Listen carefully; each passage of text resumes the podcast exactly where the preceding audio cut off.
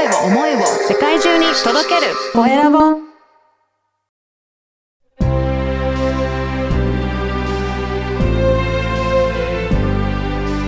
経営者の志。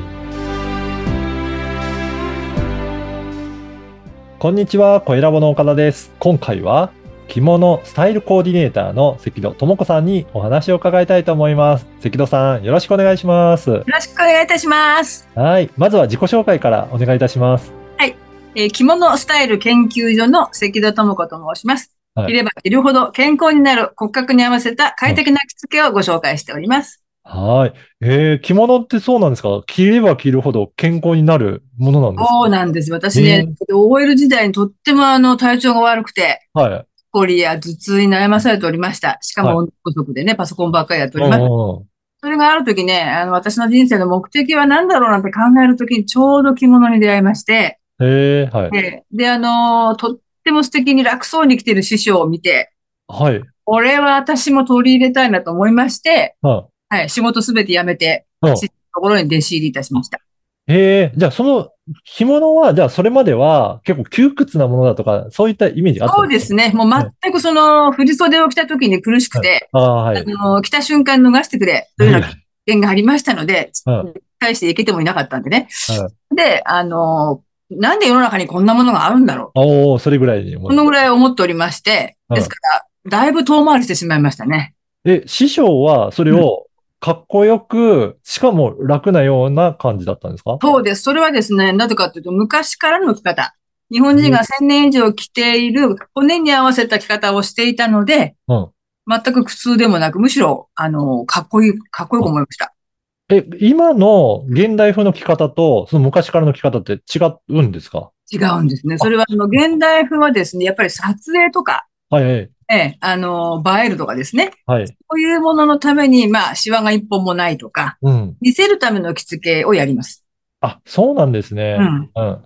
ところが生活の中では違いますよね。そう、そういうことで。だじゃあそういうふうに見せるような着付けをすると、結構苦しかったりとか、着てる人は大変なんですか？私も実は撮影、あの雑誌とか舞台とか撮影いたしましたけど、その時はもうシワ一本ないようにうん、わざとやるんですけども、はい日常生活の中では、あの、動きがありますね。人間生活の食事をしたり、飲食、住、すべてありますのでうん、それに対応した動きができるのが着物の一番素晴らしいところです。そうなんですね。じゃあ、本当に日常的に着物を着ていくと、それで健康にもなっていくってそうです。まず一番びっくりしたのは骨盤がどんどん引き締まりまして、私は着物を着出してから3年ぐらいでヒップが7センチ減りました。へえ、じゃあ、すそれ、相当変わったって感じですね。そうですね。ジーパンのサイズが31とか2ぐらいからですね、27とか。あだ、だいぶ違いますよね。そうです。もうだから下半身だけはどうやっても痩せなかったんですよ。うん。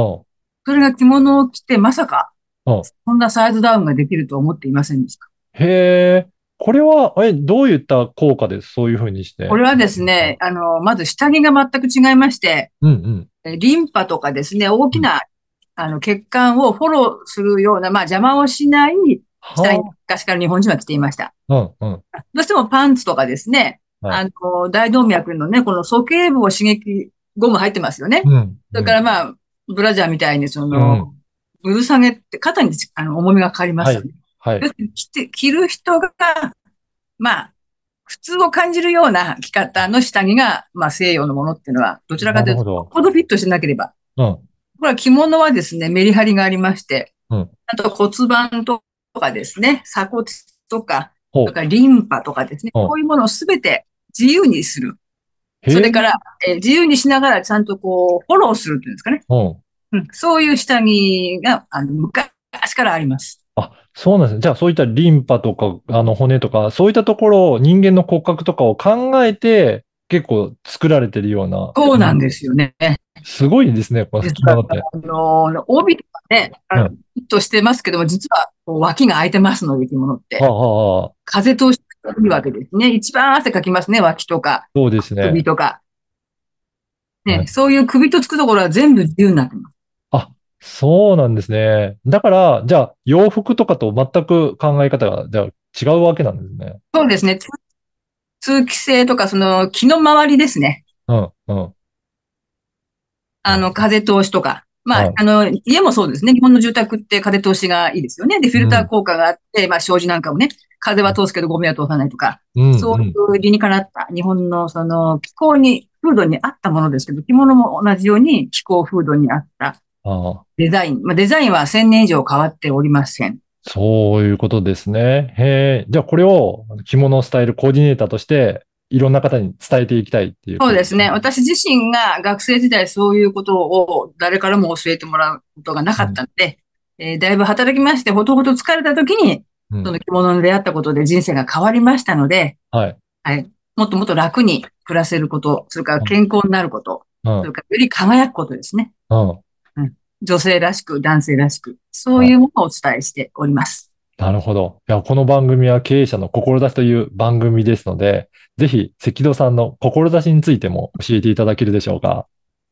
そうですね。あの、えー着物は敷居が高くて、うん。なかなかあの、普段着る、楽しめるというような状況がなかなか難しいと思うんですね。で、うんそういう方々にまず体験をしていただいて、はい。このがいかに楽で快適で、でうん皆さんね、脱ぎたくないっておっしゃるんですね。あ、そうなんですね。すええうん。脱ぎたくないってこれ一番嬉しくて、うん。ええ。で、あのー来た後に隣が、まあ私事務所の隣が公園ですので写真撮ったりなんかはい。します。とかいろんなイベントもやるんですけども、そういう時に、あの、全く非日常になった時に、うん。この方の、あの、本質が出るみたいな。へえ。そういう体験をしていただくと、あのー目から鱗みたいな感じになって、うんまた来たいって言ってくださるんですね。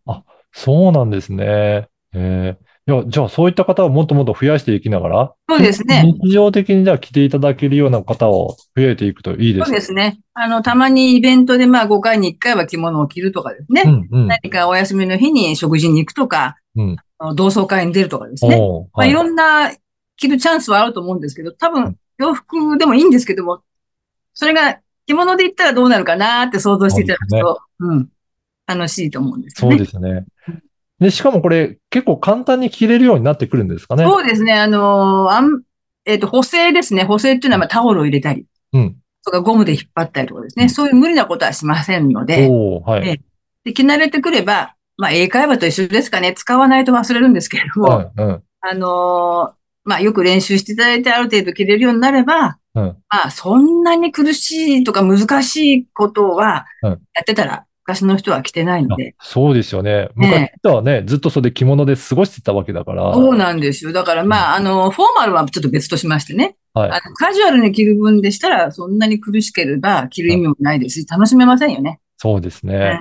うんうん。じゃあこれをもっともっと皆さんに日常的にも着ていただきながら。そうですね。あの、着てから楽しいことがいっぱいあるので、はいあまりその着ることに対する壁っていうのを高くしても意味がないとうん、うん。とりあえず着て出歩いてみるといろんな体験をしますので、はい。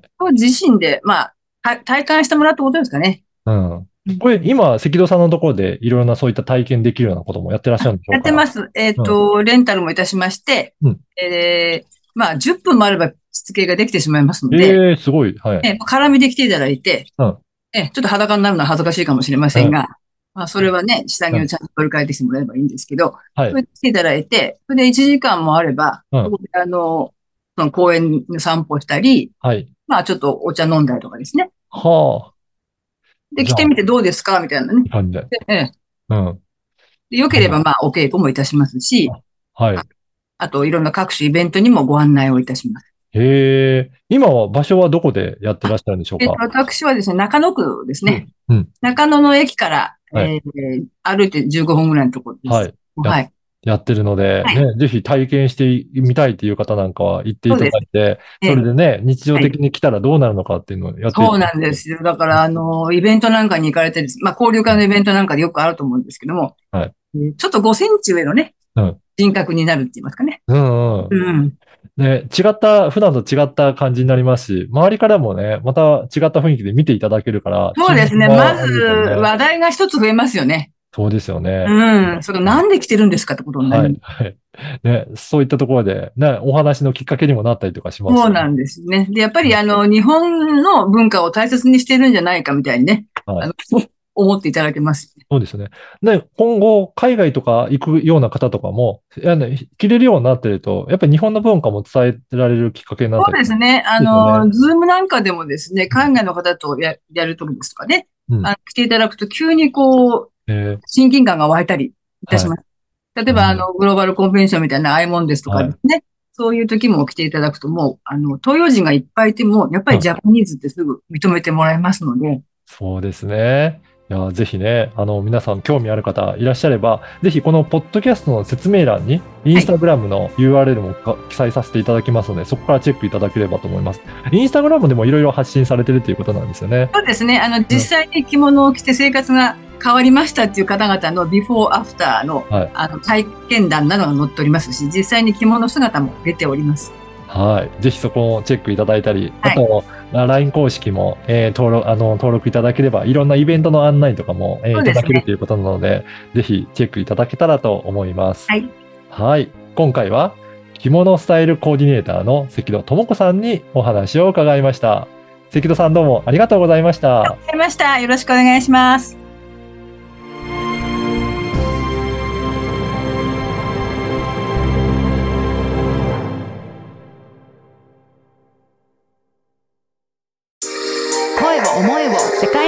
届ける。コエラボ